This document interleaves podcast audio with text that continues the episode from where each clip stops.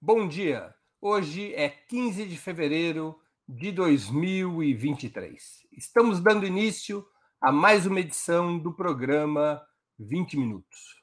Nosso entrevistado será Humberto Paz. Argentino de nascimento e moradia, foi militante do PRT, Partido Revolucionário dos Trabalhadores, e de seu braço armado, o ERP, Exército Revolucionário do Povo, nos anos 70 e 80. Participou, entre 1976 e 1983, da resistência armada ao regime militar argentino. Obrigado a se exilar, primeiro na Europa e depois em diversos países da América Latina, vinculou-se ao MIR, Movimento da Esquerda Revolucionária do Chile, e se engajou na solidariedade às forças revolucionárias de El Salvador, então aglutinadas pela FMLN, Frente Farabundo Martí de Libertação Nacional. Foi designado pelas direções dessas duas organizações, o MIR e a FMLN, para chefiar o comando guerrilheiro que sequestraria o empresário brasileiro Abílio Diniz em 11 de dezembro de 1989, praticamente às vésperas das primeiras eleições presidenciais, às vésperas do segundo turno das eleições presidenciais, desde das primeiras eleições presidenciais desde o golpe empresarial militar de 1964. Esse caso seria fartamente utilizado contra a candidatura de Luiz Inácio Lula da Silva, líder do PT, que havia passado ao segundo turno contra Fernando Collor, o nome das forças de direita. No dia anterior à votação, em 16 de dezembro, com o cativeiro de Diniz já cercado pela polícia, diversos veículos de comunicação estampavam fotos na qual alguns dos sequestradores apareciam vestidos com camisetas do PT. O próprio sequestro era atribuído por operadores do campo conservador ao partido de Lula, ao PT, com alguns jornais estampando essa notícia em suas capas.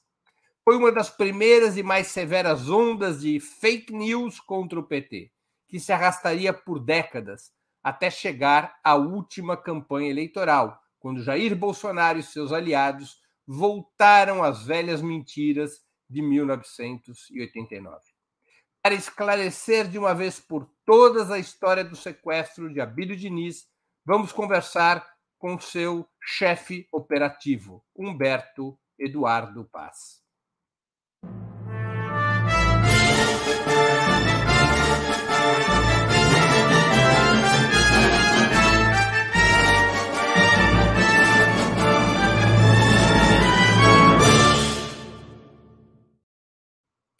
Bom dia, Humberto. Muito obrigado por aceitar nosso convite. Uma honra ter sua presença no 20 Minutos.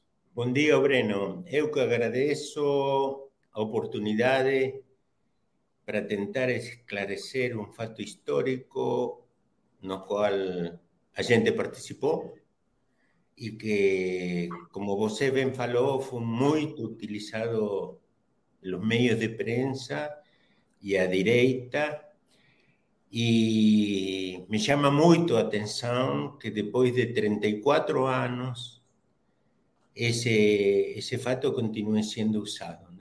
Por eso acho importante eh, tentar esclarecer e peço desculpas pelo meu portunhol. Está muito bom seu portunhol.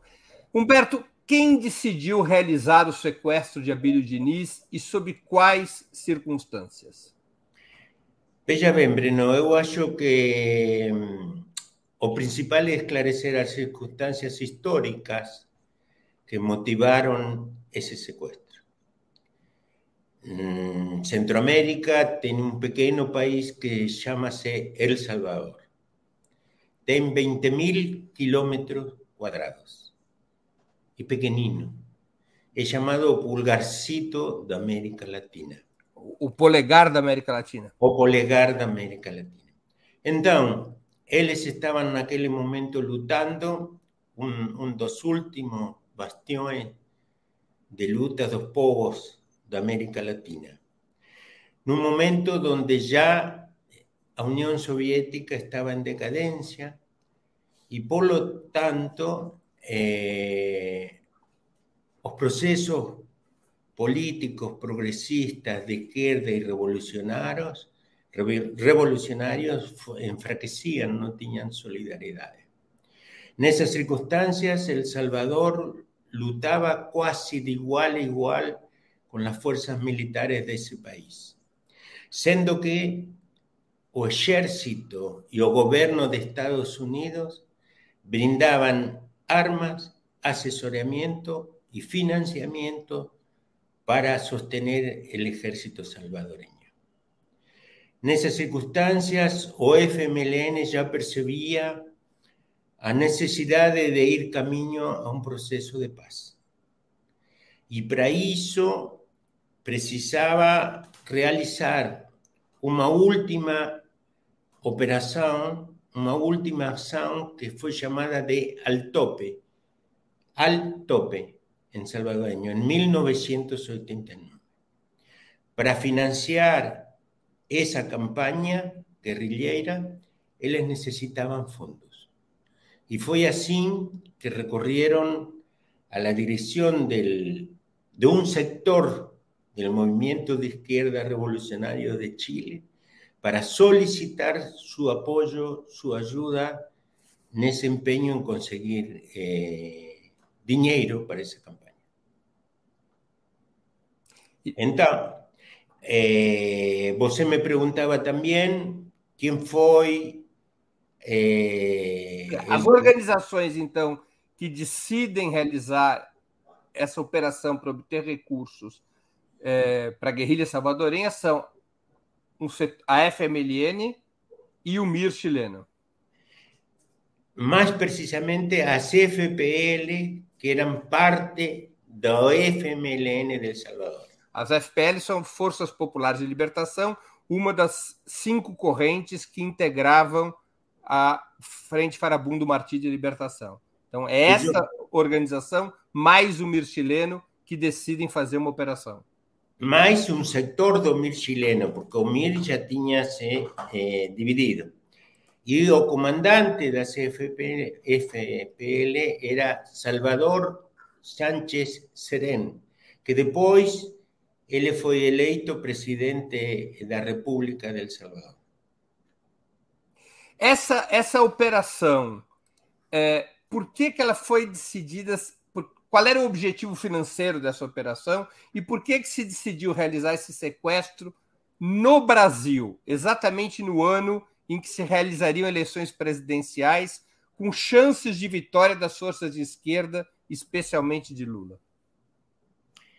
Veja bem, eh, a consideração das direções políticas que tomaram a decisão de, de, que se realize esta operação Fue principalmente teniendo en cuenta la necesidad del Salvador, sin considerar, sin considerar, sin evaluar eh, a situación política de Brasil.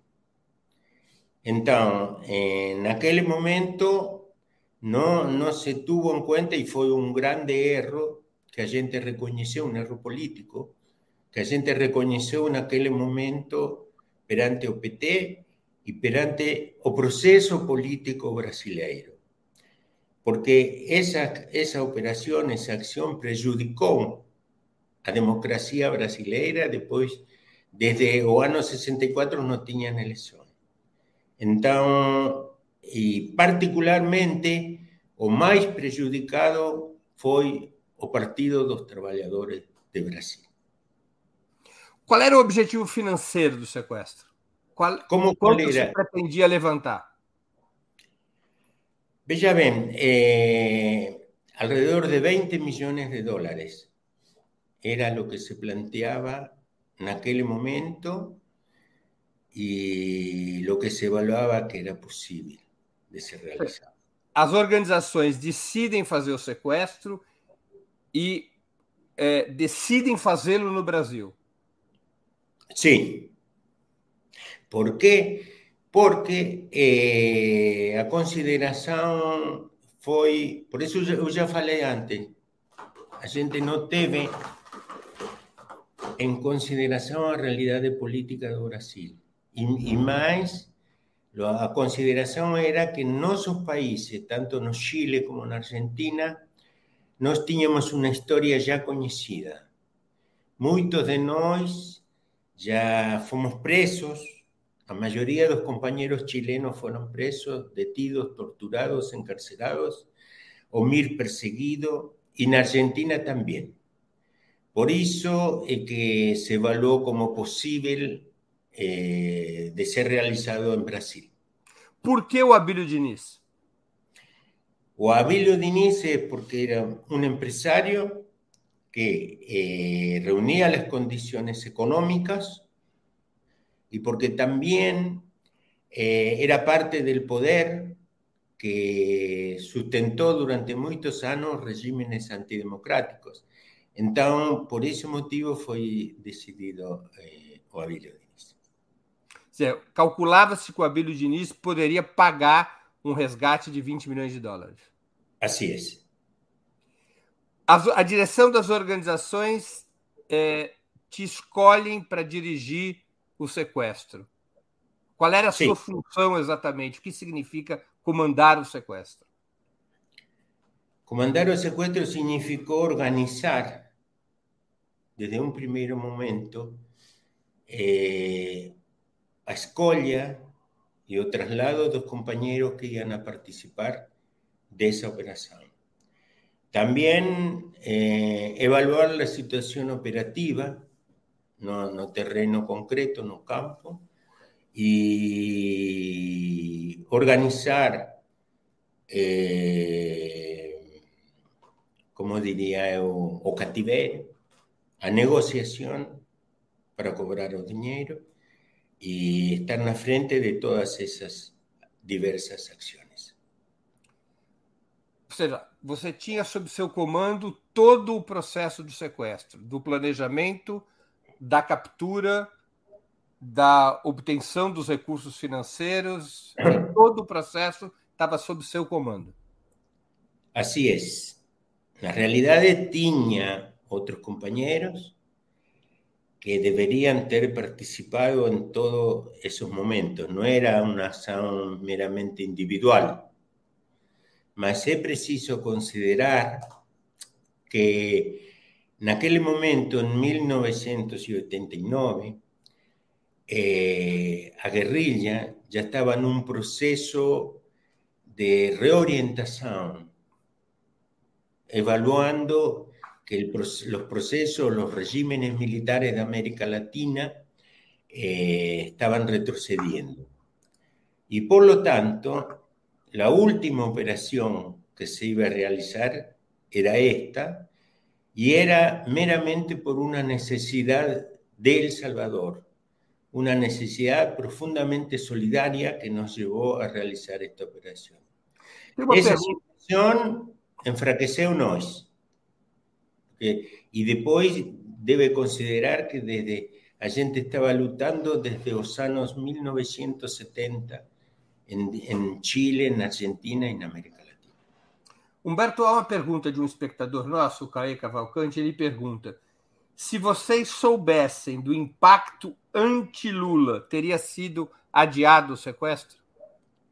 Com total certeza, com total certeza, porque Eh, eu debo esclarecer que ningún partido político u organización de izquierda o de cualquier otro tipo de Brasil participó de esta situación y eh, eh, por eso eu falava, a gente no consideró esa cuestión, sino no teria sido feita esa acción.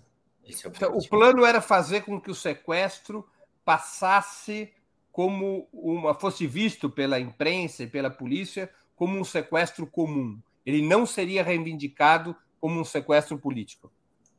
Assim é. Essa era, era a ideia, não? Por, isso eu, nós achávamos que nossos países era mais difícil porque era a luta armada o enfrentamiento con la dictadura estaba muy fresco, tanto en Chile, en Uruguay, en Argentina, y hallábamos que Brasil era, tenía otra situación. Mas insisto, Eh, respondiendo a pregunta, a gente não, não, não habría realizado essa ação. Se, Eu vou perguntar com mais, com mais clareza ainda.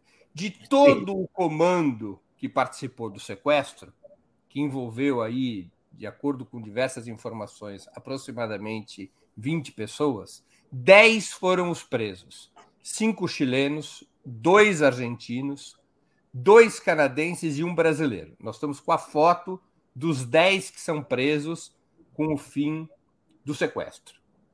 É, os dois canadenses são os primeiros que aparecem na foto. A, é, em seguida está você, depois está os cinco chilenos, Maria Emília, é, Marque, Pedro Lembach, Sérgio é, Urtúria, Ulisses Gajardo, o brasileiro Raimundo, é, Rosélio, Héctor, outro chileno, e Horácio Paz, teu irmão, outro argentino. Esses são os dez presos. Alguma organização ou partido do Brasil participou do sequestro? Não, absolutamente não. Tudo isso foi armação, ou das camisetas, os panfletos, os cartazes, foi armação da polícia. E vou falar mais. Quando eles pegaram a gente, nos veículos operativos que usava a polícia, tinha cartazes e material propagandístico do Lula, do PT. O sequestro foi realizado no dia 11 de dezembro, mas alguns dias depois a polícia já apertava o cerco contra a operação. O que aconteceu entre os dias 11 de dezembro, quando a Billy Diniz é capturado, e o dia 17 de dezembro, quando vocês se rendem à polícia? Por que fracassa o sequestro? Veja bem, eh, agora, fazendo memória, relembrando, eu devo te dizer que a ação era para dois meses antes. Dois meses antes. Só que por problemas logísticos, logísticos da casa operativa, que ia funcionar como cativeiro, cativeiro se fala, eh, tivemos dificuldades e por isso nos atrasamos dois meses na realização da operação. Por isso foi tão perto das eleições. Agora, o que, que acontece? Vocês capturam o Abílio Diniz no dia 11 de dezembro. Quem Sim. captura o Abílio Diniz? E depois, o que, que vai acontecendo até é, a polícia cercar o cativeiro? É... Pessoalmente, no momento preciso da captura, sou eu quem captura o Abílio Diniz. No momento em que eu prendo ele, ele tinha um revólver 38 na mão, com balas dum-dum, que são balas proibidas na, na, na lógica da guerra. E a partir dali, ele foi transportado na, na casa, no cativeiro, e eh, num dos veículos que era uma ambulância que foi usada. A gente disfarçou uma caminhoneta branca de ambulância para chamar menos atenção. Supostamente ficou um cartão que indicava onde, onde ficava o endereço de uma casa da gente. Onde era, o cartão era o endereço de um, de um mecânico, né? Mecânico, de um serviço mecânico. Eso es supuestamente la versión oficial, né? Mas eu acho que a gente pode acreditar isso ou não, porque sempre é uma versão da polícia. A versão da polícia é que havia um cartão do mecânico nesse carro que foi encontrado. No mecânico havia o endereço, havia claro. o telefone de um apartamento que era usado pelo comando. Assim é. E nesse apartamento a polícia teria encontrado uma conta de luz de um outro apartamento onde se reunia o comando da operação. Assim é. Essa é a versão oficial. Mas você, não sei, a gente pode considerar ou não, mas uma possibilidade. Havia uma outra possibilidade analisada por você? Eu não sei. eu não sei. Não posso... De toda maneira, o que acontece é que no dia 14 à noite, segundo a polícia, são presos, é preso o comando da operação, ou parte do comando. Parte é do comando, numa casa onde morava o Pedro, o Sérgio e o Ulisses. Quem são presos na noite do dia 14, né? São presos. Quem são os presos? Você, Maria Emília, Sérgio, Pedro e Ulisses. São cinco os presos. Así es. Primero son detidos eh, compañeros que moraban nesse departamento. O Pedro, Ulisses e Sérgio. Depois, nessa mesma noite, eu cheguei lá junto com Maria Emília e ali é que fomos pegos, fomos detidos. Humberto, como é que foi o interrogatório realizado pela polícia quando são presos vocês cinco? A Lúcia Rodrigues, espectadora nossa, pergunta abertamente: eles torturaram vocês é, no interrogatório? Sim, sim, sim, sim. É, eles torturaram os cinco. Eles, por exemplo, no meu caso, me deram picana elétrica. É, choque elétrico. Choque elétrico na boca, na orelha, no pênis, no ânus. E eu fiquei praticamente um mês depois disso mijando sangue. E aconteceu a mesma coisa com Pedro, Sérgio, eh, Ulisses e Maria Emília. Ah, você conseguiu identificar algum dos torturadores publicamente? É, Naquele momento a gente estava com um capuz no momento da tortura. Depois, quando se vão desenvolvendo os acontecimentos, a gente pode contemplar ele, ver o rosto dele. E algum deles identificamos. Mas isso nunca foi levado a consideração nem no juízo, nem nada. Vocês, você sabe o local onde vocês foram torturados? Eu acho que era o antigo DOPS, mas eu não conhecia naquele momento essa ubicação. Eh, depois, com o tempo, acho, não, não tenho absoluta certeza que fosse esse local. O que que eles queriam saber na tortura? Fundamentalmente, eh, ¿cómo, perdón, disculpa, ¿cómo se fala cativero? Cativero, cativero, cativero. Cativero, donde estaba Bilio Diniz. Ese era el objetivo principal. Y por eso nos torturaron desde el momento da prisão até o outro dia. E o que, que acontece? Ou seja, vocês resolvem. É, o sequestro não tinha mais como continuar.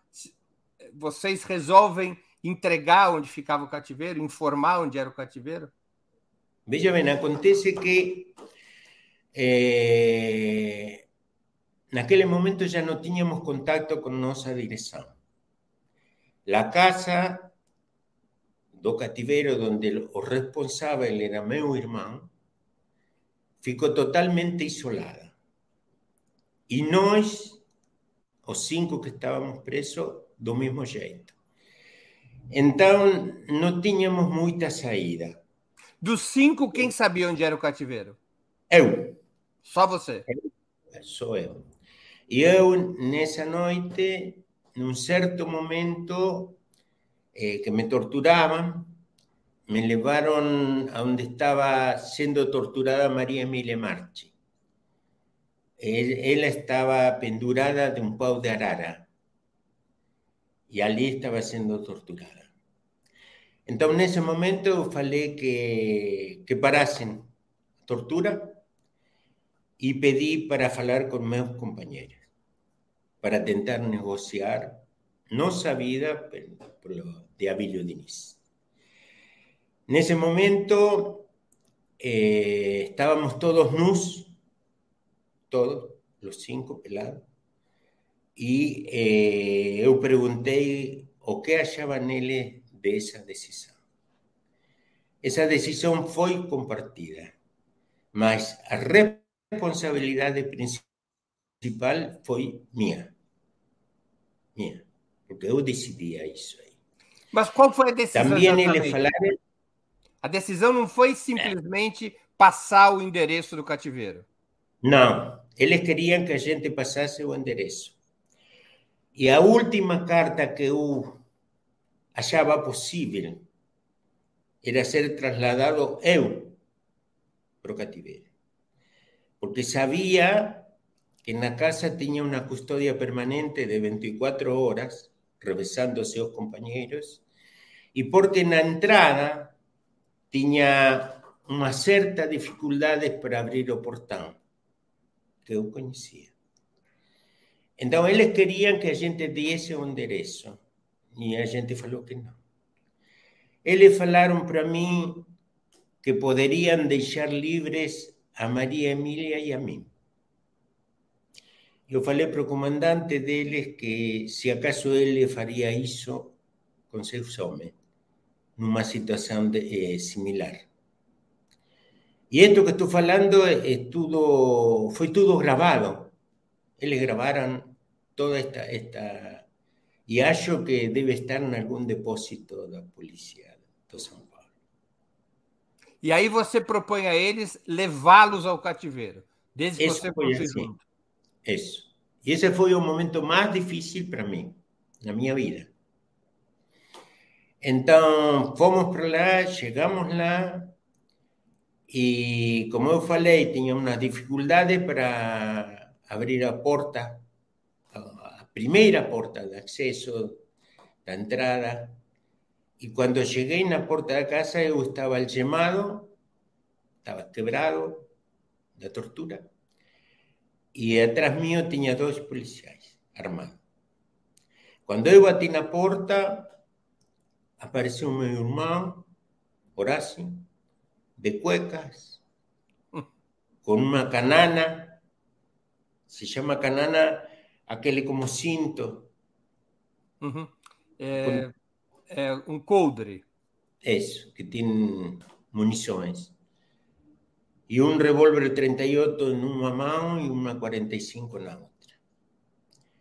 Nesse momento, os policiais saltam para trás, Eles, eles abrem fogo. eles recuam, não, recuam, e eu consigo pular para frente e entrar na casa. Você, nesse desse- momento, você estava vestido com a camiseta do PT? Sabe, eu não lembro. Eu não Mas lembro alguns de vocês Ah. foram vestidos. Claro, mas você deve considerar o que eu falei primeiro. A gente ficou durante muitas e muitas horas na tortura, sem dormir, mijando em cima, mientras era torturado. Então, no final disso, eh, estávamos meio inconscientes, sem perceber, sem perceber o que acontecia perto de nós. Então, quando eu pulei para frente, eu acho que nesse momento a gente recuperou a iniciativa. A iniciativa para poder negociar nossa vida.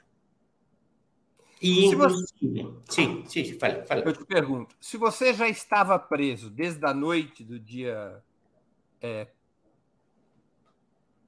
15, do dia 14, né? Desde a noite do dia 14, como aconteceu? Isso aí, você conta que você entra na casa quando a polícia te leva até o cativeiro, a polícia, seu irmão Horácio aparece armado, a polícia se assusta, você consegue entrar na casa. É, você pensou em algum momento, você cogitou a hipótese de que a polícia poderia ter facilitado essa situação para ter imagens que prejudicassem a eleição de Lula até o dia das eleições? Ou foi realmente algo, vamos dizer assim, um fato surpreendente que a polícia foi pega ela própria de surpresa e te permitiu entrar na casa e continuar a operação? Eu acho que nu- nunca considerei essa possibilidade que você está falando agora. Y porque también eh, a tortura foi muito difícil, foi, e eles não estavam acostumados a torturar pessoas que aguantassem assim desse jeito. Eh, os meus companheiros falaram que a casa estava dinamitada. Era qualquer... verdade isso? Não, é o que a gente falou para evitar uma entrada, não sei, um assalto policial à casa. Pero esa, eh, o fato de a gente ter falado isso e de ter aguantado a tortura dava credibilidade à nossa palavra. A polícia achava que se tratava de presos comuns?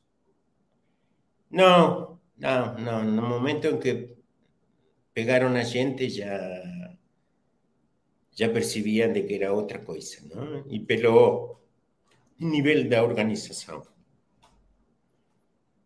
Então, quando você entra na casa, começam as negociações para a libertação do Abílio Diniz.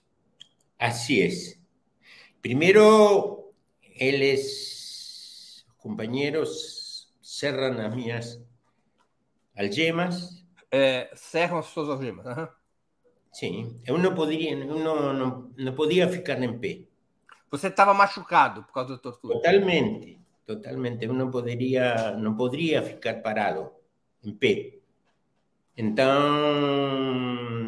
ali é que começamos a organizar a resistência da casa, a distribuir os sectores de fogo, a janela, a coisa que a gente já tinha previsto antes. Humberto, as pessoas que estavam dentro da casa tinham experiência de combate? Algum deles sim, outros não. Algum deles sim. O principal que tinha experiência de combate era meu irmão. E Além de você. Era o responsável. Além de você. Claro. Claro. Era assim. Qual era, o, qual era o objetivo? É que ele, o objetivo era eh, tentar negociar, negociar a nossa saída. Por isso, num momento, a gente pediu duas coisas. Primeiro, pedimos que a polícia traga os nossos companheiros que ficaram presos e sendo torturados. A gente queria ver se eles continuavam com vida. E eles fizeram isso. Eles trouxeram Sérgio, Pedro, Ulisses e Maria Emília na frente da janela da casa para que nós possamos vê-los. E depois era solicitar, pedir um carro forte que nos trasladasse até o aeroporto e dali tentar sair para o Panamá, que era um dos últimos lugares da América Latina onde a gente poderia pensar em ir. Isso no dia 16 de dezembro, porque no dia 18 de dezembro o Panamá foi invadido pelos Estados Unidos. Claro, claro, e a gente comentava isso, não? Entre nós, porque já não tínhamos outro lugar para ir. Vocês pediram um avião para ir para o Panamá? Sim. Primeiro um carro forte para sair da casa. E depois eh, um avião para sair a. Vocês cogitavam a hipótese da polícia invadir a casa? Sim, de fato eles tentaram, tentaram. E numa dessas aproximações, eu olhei pela janela, quando vi que se aproximavam, fiz um disparo ao aire. Um disparo ao ar? Uhum. Ao ar, para tentar alijar eles. Nesse momento, eu senti um golpe na minha cabeça, que foi um disparo de um franco atirador, e por dois centímetros é que eu estou vivo. Seja, o tiro raspa a sua cabeça. O tiro atinge a janela e de raspão é, bate na minha cabeça. Eu fico um pouco inconsciente fico inconsciente, mas percebo que posso pensar ainda, então, que o disparo não foi mortal. Durante todo esse tempo em que a casa é cercada pela polícia e vocês estão negociando, o Abílio Diniz continuava no cativeiro? Perdão, não escutei. Durante o tempo em que a polícia já cercava a casa e vocês negociavam a libertação, o, o Abílio Diniz continuava no cativeiro? Assim é, assim é, assim é. A gente tentou, tentou achar um lugar dentro da casa que fosse a zona mais segura pela direção dos possíveis disparos desde as janelas. Então, pusimos a Ovílio Diniz nesse lugar. O, o que, que teria acontecido se a casa, com o Abílio Diniz se a casa fosse invadida? Eu acho que nós íamos a combater até o final porque não tinha outra alternativa. Não tinha. Não, a gente tentava não chegar nessa situação, mas estávamos dispostos a lutar até o último momento. Isso foi assim. Vocês acabaram presos, se rendem, é, mas a, a, polícia não atende às reivindicações de vocês, nem do carro forte, nem do avião. Como é que foi o desfecho da negociação? Nas fotos da época aparecem ali Dom Paulo Evaristo Arnes, o embaixador chileno, ou, ou, talvez o, o cônsul, o embaixador é, do Canadá, Bresser Pereira. Como foi a negociação final é, que levou à rendição de vocês? A negociação final foi a garantia das nossas vidas a garantía de que no seríamos más torturados y el principal garante de todo eso fue don Pablo Evaristo Arns, que le acompañó en todo momento eh, esa negociación. Y él eh, viajó en el ómnibus que saímos de casa junto con nosotros.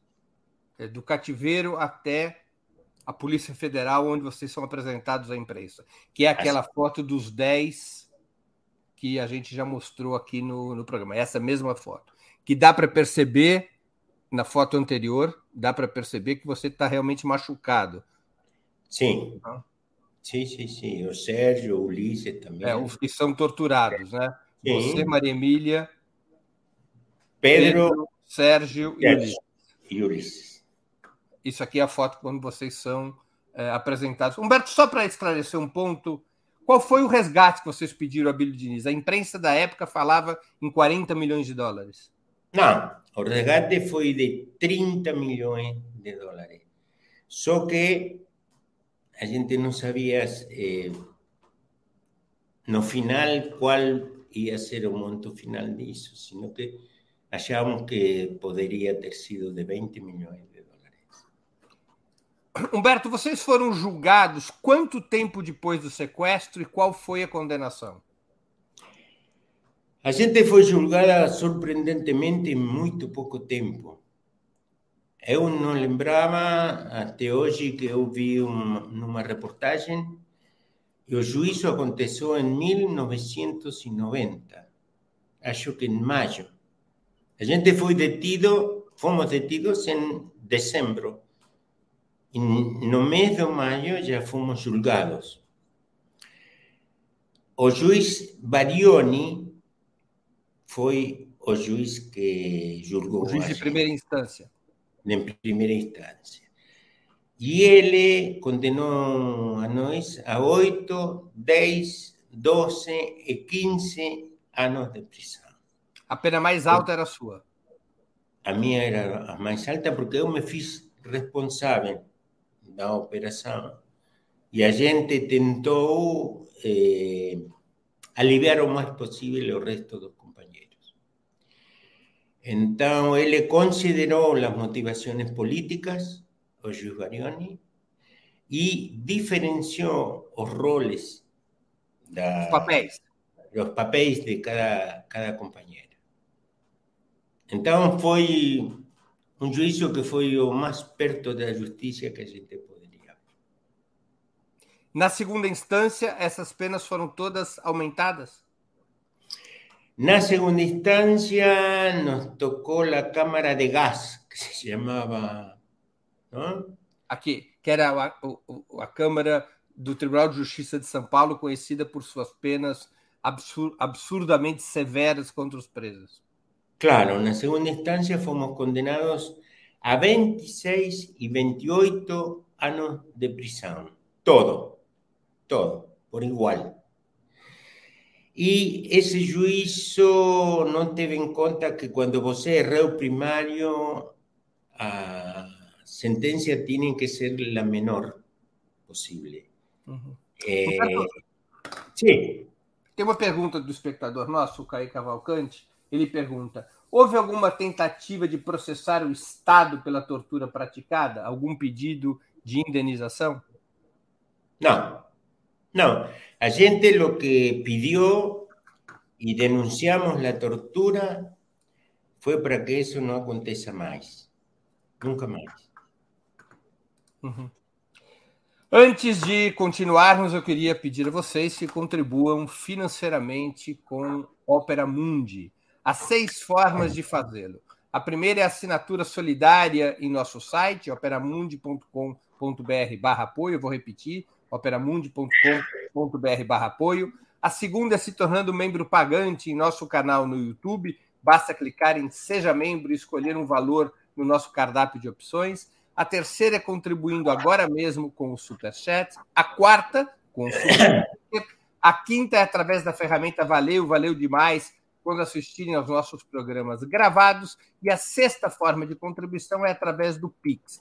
Nossa chave no Pix é apoia.operamundi.com.br. Vou repetir. Nossa chave no Pix é apoia.operamundi.com.br. O jornalismo de Ópera Mundi, comprometido em colocar a verdade acima de tudo, depende do apoio de seus leitores e espectadores para se manter e se desenvolver. Escolha uma das formas de contribuição e se engaje na batalha democrática de fortalecer a imprensa independente. E eu queria também é, contar a vocês que nós agora estamos oferecendo um espetacular brinde para todos os assinantes do site e membros pagantes do canal de Opera Mundi no YouTube. Quem já é assinante ou membro, ou novos assinantes e membros, receberão no dia 24 de fevereiro um link exclusivo que dará acesso ao curso Contando Histórias, PT 43 anos de luta, eh, elaborado pelo historiador Walter Pomar. São seis episódios absolutamente imperdíveis.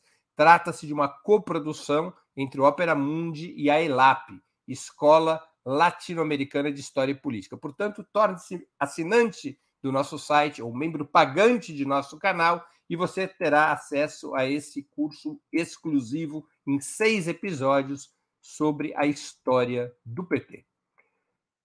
Humberto, depois de sete anos presos, vocês ficaram sete anos, os homens na penitenciária eh, masculina do Carandiru, na penitenciária eh, do Estado de São Paulo, as mulheres na penitenciária feminina. Depois de sete anos presos, vocês organizaram duas greves de fome em 1997. Uma entre 12 e 16 de abril e outra entre 16 de novembro e 31 de dezembro. Foram, foi uma das greves de fome mais longas da América Latina, incluindo sete dias de greve seca entre 24 e 31 de dezembro, sem comida nem água. Por que, que vocês decidiram fazer esse movimento? O que, que vocês reivindicavam? Veja bem, eu falei antes que as, as condenas foram absurdas, é, tremendamente absurdas. Mas ainda assim, depois de sete anos de cadeia, eh, a gente agotou todas as possibilidades de apelações a essas condenas. Além disso, ainda condenados a 28 anos, com um sexto da sentença da pena, a gente tinha dire direito ao regime semiaberto. E com um terço da pena, a gente tinha direito à liberdade condicional. Tudo isso foi negado. Tudo isso. Uma e outra vez. A alegação é que vocês eram estrangeiros e não podiam ter acesso a esses benefícios porque não podiam ter eh, emprego no Brasil, é isso? Isso era absurdo, porque a gente poderia arrumar emprego. O movimento de solidariedade com nós, do povo brasileiro, nos fornecia trabalho, poderia ter fornecido trabalho, domicílio, uma, uma questão legal. Mas a decisão política era punir exemplarmente nós por ter eh, por ter como se diz por ter prejudicado o poder por ter ousado ousado tocar o poder então não tínhamos outras possibilidades e por isso que decidimos fazer a primeira greve de fome que durou, na realidade, 16 dias. Não foram quatro dias, foram 16. Não, eu, pela minha, eu falei aqui, durou entre o dia, claro, entre o dia 12 e o dia 28 de abril. Isso. Por isso, por isso estou. Tá certo. Corrigindo minha, corrigindo minha informação. A, a primeira greve de fome foi entre 12 e 28 de abril de 1997. E nós medíamos cada hora, cada minuto dessa greve de fome.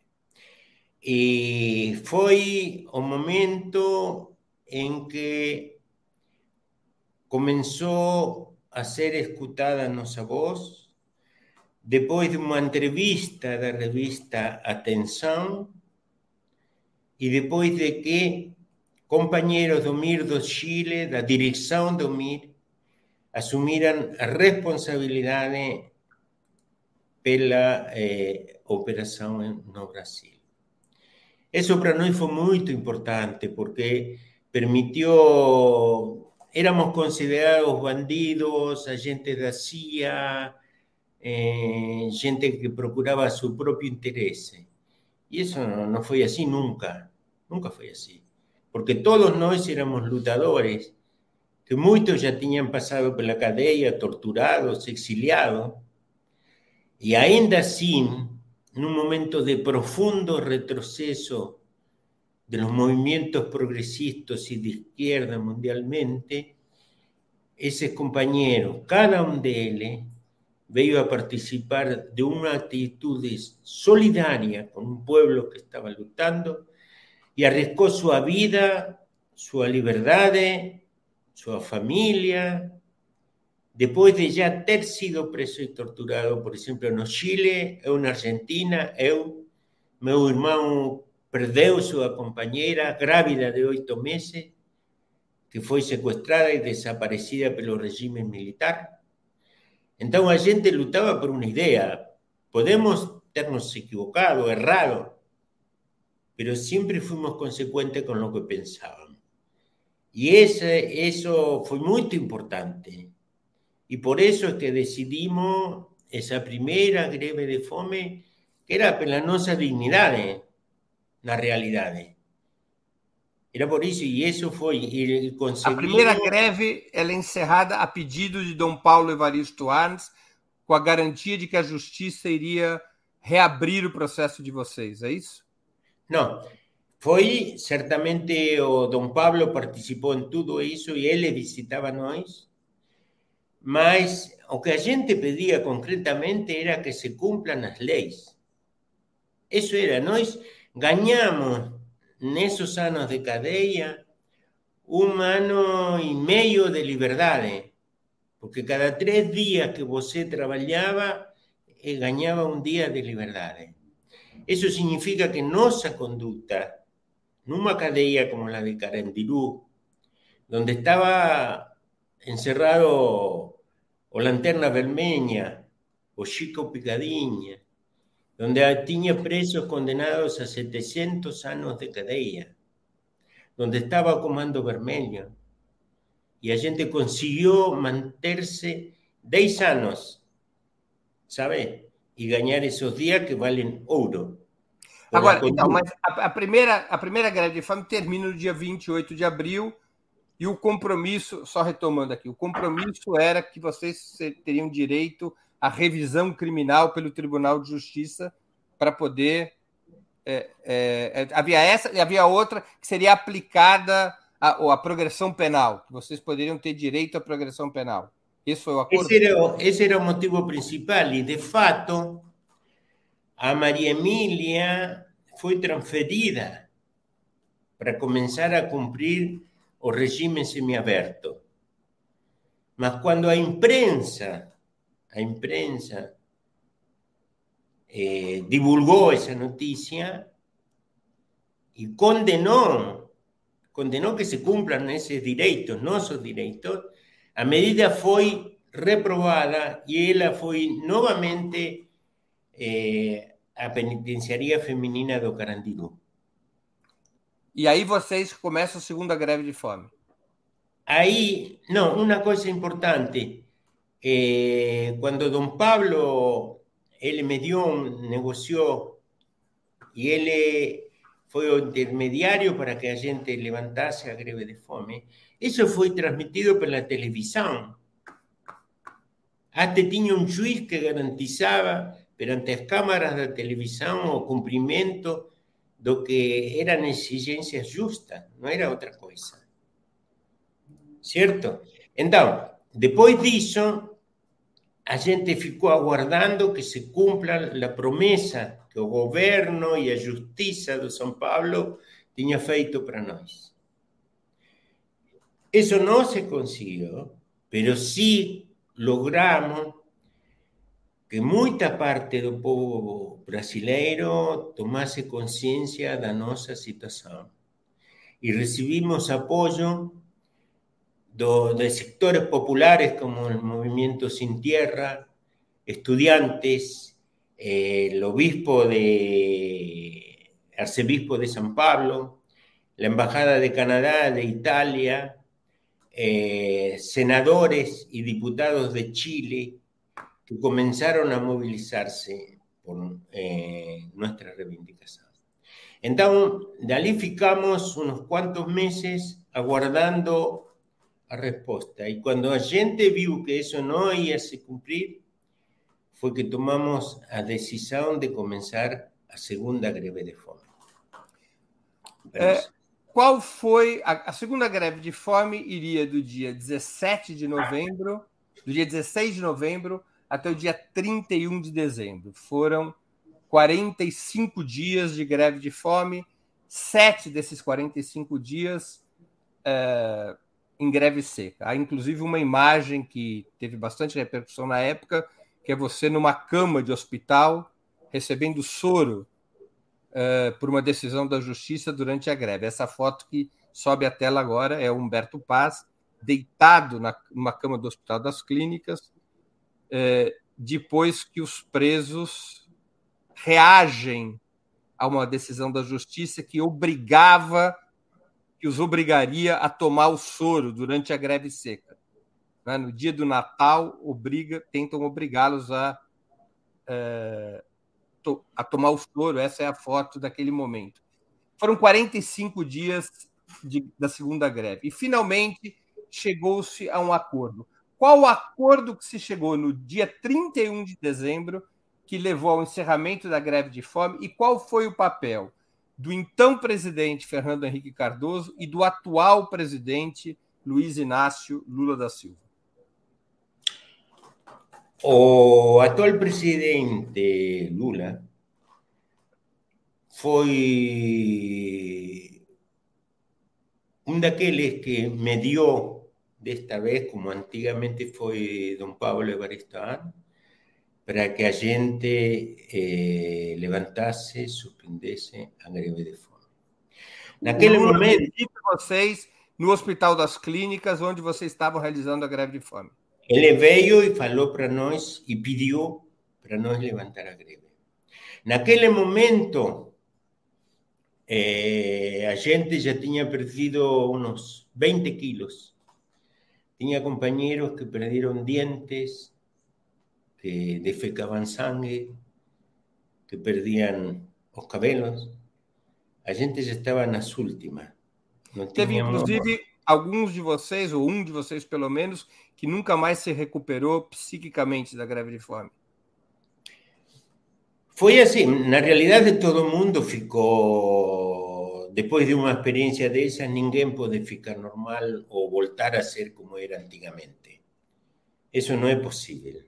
E depois de 10 anos de cadeia, y después de pasar por la tortura y de todo eso, es muy difícil que una persona consiga voltar a una supuesta normalidad anterior. Entonces, el papel de Luis Ignacio Lula da Silva fue el de mediar y atender a una cuestión humanitaria que incluso era propuesta por la Organización de las Naciones Unidas, que era que los presos vuelvan a sus países a cumplir las sentencias por una cuestión de reinserción social. Ese fue el papel de Lula. Y, pero, ¿quién asinó? ¿Quién asinó? O tratado de intercambio de prisioneros pelo qual a gente levantou a greve de fome, foi o presidente Fernando Henrique Cardoso. O presidente Fernando Henrique chegou a enviar para o hospital durante a greve de fome ministros do seu governo. Ele, ele enviou o senhor Renan Calheiro, ministro da Justiça, a conversar com nós. E quando ele saiu da cadeia, falou que o governo tinha que dar um jeito e resolver essa situação. A gente foi visitado pelo arcebispo de São Paulo e também falou a mesma coisa. O senhor José Gregori ficava todos os dias perguntando, por, que era ministro de Direitos Humanos, humanos perguntando por nossa saúde. Então, a, a imprensa y a direita fican culpabilizando al Partido dos Trabajadores como si fuese responsable pelo tratado de intercambio de presos que se firmó con Canadá, con Chile, con Argentina a partir eh, de nuestra greve de fome. Eh, o verdadeiro responsable e foi assinado pelo Congreso, pelos senadores e por el presidente. Pelo então, então presidente Fernando Henrique Cardoso. Então, então eh, se tiver que reclamar alguém, tem que reclamar ao Senado, ao Congresso, ao presidente. Houve uma, houve uma entrevista, inclusive, em que eh, na, na base aérea de São Paulo, que o presidente Fernando Henrique Cardoso reconheceu que vocês eram presos políticos, não foi assim? Ele reconheceu, foi, foi como um erro. Perante a verdade, a verdade era isso. E ele, em um certo momento, reconheceu. E depois tentou reacomodar essa declaração, mas foi assim. E, e aí é... vocês, então, foram deportados para os seus países? Transferidos para os seus países? Transferidos. Claro. Nós fomos deportados e é mentira que ficamos em liberdade. Aqui continuamos cumprindo nossa sentença. No Chile, do mesmo jeito. No Canadá, também. Solo que cumplíamos la sentencia, el tratado decía eso, de acuerdo a las leyes de progresión penal de cada país. Mas a gente tinha certeza de que isso ia se cumprir, coisa que estando no Brasil não ia ser possível. Então, bueno, foi assim que ah, nós ficamos aqui dois anos mais presos, detidos, e depois começamos o regime de progressão penal até atingir a liberdade condicional. Meu irmão ficou em liberdade em 2006 e eu em 2007. Terminei a liberdade condicional. Humberto, é verdade que dois dos presos pelo sequestro de Abílio Diniz, depois de terem sido libertados, o brasileiro Raimundo Rosélio e um dos chilenos, cometeram crimes comuns e voltaram a ser presos? Veja bem, eu, quando falo dos meus companheiros, eu falo com um profundo respeito. Porque eles lutaram toda su vida por una causa. Y sufrieron cárcel, exilio, tortura. Y como yo falei antes, ninguém, ninguém, ningún ser humano es la misma persona cuando entra en la cadeia que cuando sale. O cuando pasa por, por de recibir choques eléctricos. O cuando sufre o exilio. Ningún ser humano es la misma persona. Entonces, esos meus compañeros fueron los que lutaron y estuvieron esos 10 años compartiendo cada día con nosotros. Y después de 10 años, voluntariamente, arriscaron más una vez su vida en esa greve de fome. Você puede lutar en un combate, puede durar minutos, media hora, una hora, horas. A gente esteve lutando quase 46 dias sem comer. Só essa decisão de combater através do nosso corpo, sem prejudicar a ninguém, só nós. Esses foram meus companheiros. Então, depois disso, eh, a gente continua puxando a vida como pode, de acordo às suas circunstâncias. Y eso es lo que explica o caso do compañero brasileiro o compañero chileno. Eu no Brasil não posso entrar, pero sí posso entrar no Chile. E eu fui a visitar ao meu companheiro. Então, é fácil julgar quando se está de fora, ou quando se utiliza mais uma vez o que acontece com uma pessoa. mas é preciso considerar todas as circunstâncias. Humberto, alguns jornalistas chegaram a especular que o PCC, principal organização criminosa brasileira, teria aprendido a se organizar observando o comportamento de vocês na cadeia. Faz algum sentido isso?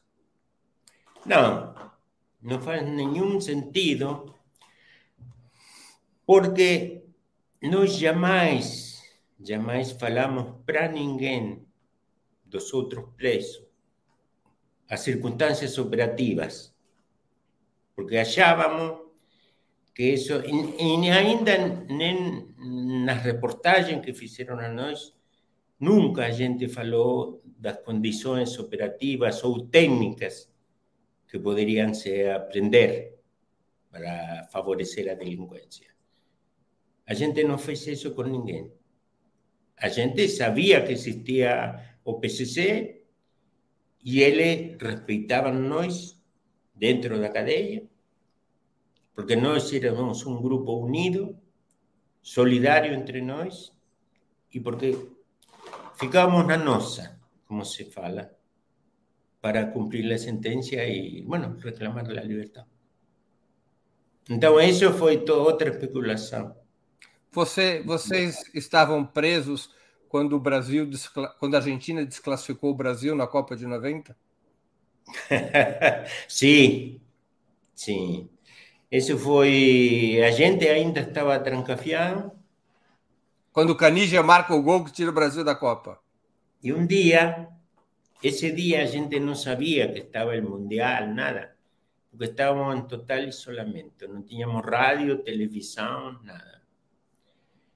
Então, certo dia passa um guardia chamado de Vargas, Varguinha, era um baixinho. E ele falou para nós, gringo, vocês querem assistir o jogo? A gente não compreendia, mas com tal de sair falamos que sí, todo mundo falou que sí para salir a, a caminar un pouco. Então decimos no porão da cadeia. Era um lugar gris, oscuro, frio, fazia muito frio. E ali estavam muitos presos sentados nos banquinhos, cobertos numa frazada, e dois ou três televisores assistindo ao jogo. E ali chegamos nós, sem compreender muito, e nos sentamos também a assistir ao jogo. E esse jogo, nesse jogo, o Brasil, o Brasil deu com tudo em cima de nós. E o Brasil não ganhou porque errou 10 goles, mas era possível ter ganhado. E a gente assistia isso em silêncio. Mas de repente, o Maradona pega bola y comienza a correr por el campo. Y va para frente, y va para frente. Y todos comenzamos a olhar de, de bien abiertos y o Canilla que está pasando por la izquierda. Maradona faz el pase y Canilla faz o gol.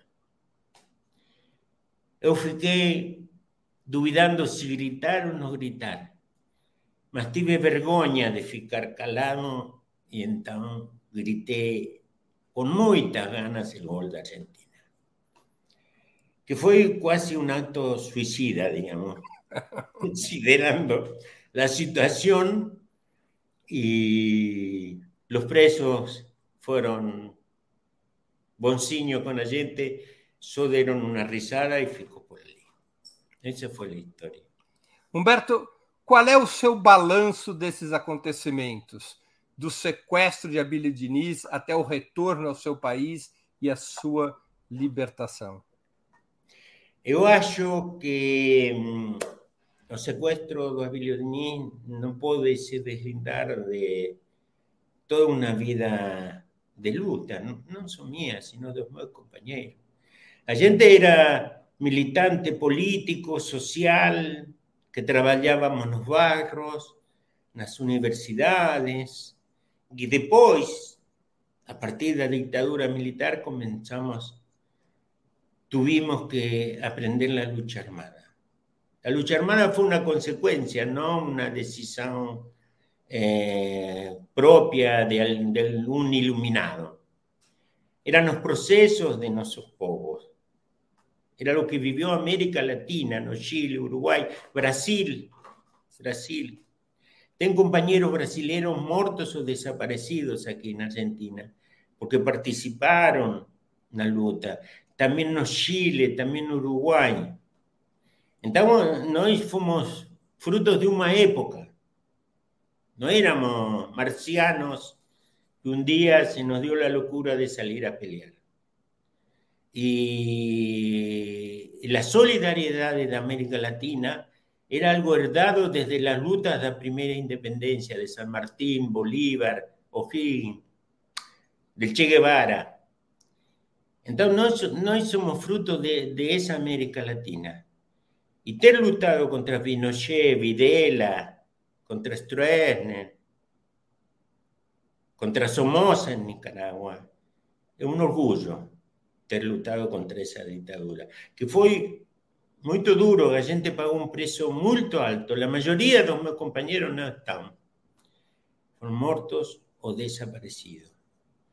Mas no fundo, eu, eu quando para trás, me sinto bem porque tentei cumprir con un deber de militante. Eso. Humberto, nós estamos chegando ao fim da nossa conversa e eu queria fazer duas perguntas que eu sempre faço a nossos convidados e convidadas antes das despedidas. A primeira, qual livro você gostaria de sugerir aos nossos espectadores? E a segunda, qual filme ou série poderia indicar a quem nos acompanha? Eu tenho dois livros. Um livro que chama-se Os Miseráveis, de Victor Hugo. Esse livro. Y el otro libro es O Grande Sertão, Veredas, de João Guimarães Rosa. Você, você é um argentino Sim. que leu Guimarães Rosa. É difícil entender. É que eu acho que o Grande Sertão é como se fala em outro idioma muito particular. Sim. Onde você lê, pero tem que perceber, perceber la sustancia da leitura, interpretarla, ¿no? Y un libro genial, genial, porque esa personaje como Diadorim, esa citación entre o grande Jagunzo y otro que él, él no comprende cómo se apaixona, pensando que es hombre, y fica reprimiéndose, algo que eu considero genial num escritor. Por isso eu gostei. Algum filme ou série? O filme que eu me impactou muito e também literariamente foi Por quem os sinos dobram, que era baseada no livro de Hemingway e que trata sobre a guerra civil espanhola. um dos mais belos livros e filmes. Alguma série? Agora não, não lembro. Tem uma, uma série japonesa que era Noite e Dia, ou Dia e Noite, que era a história de dois irmãos. Um era um policial, mas estava muito, muito bem feita, Netflix. E acho que já não, não, não está em carteleira, mas era muito boa. Humberto, eu queria agradecer muito pelo seu tempo e por essa conversa tão sincera e informativa para esclarecer um fato histórico que teve muita relevância na, no, no, cenário político brasileiro há mais de 30 anos atrás e que continuou tendo sua repercussão. Muito obrigado por ter aceito o nosso convite. Obrigado a você, Breno.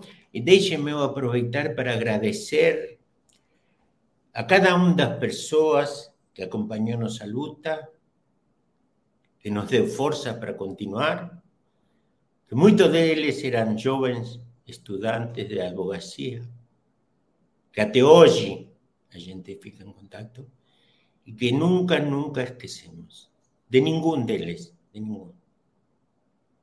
Obrigado. Obrigado, Humberto. Também agradeço a todos e todas que assistiram a esse programa, em especial aqueles e aquelas que puderam fazer contribuições financeiras ao nosso site e ao canal de Ópera Mundi no YouTube. Sem vocês, nosso trabalho não seria possível e não faria sentido. Um grande abraço a todos e a todas.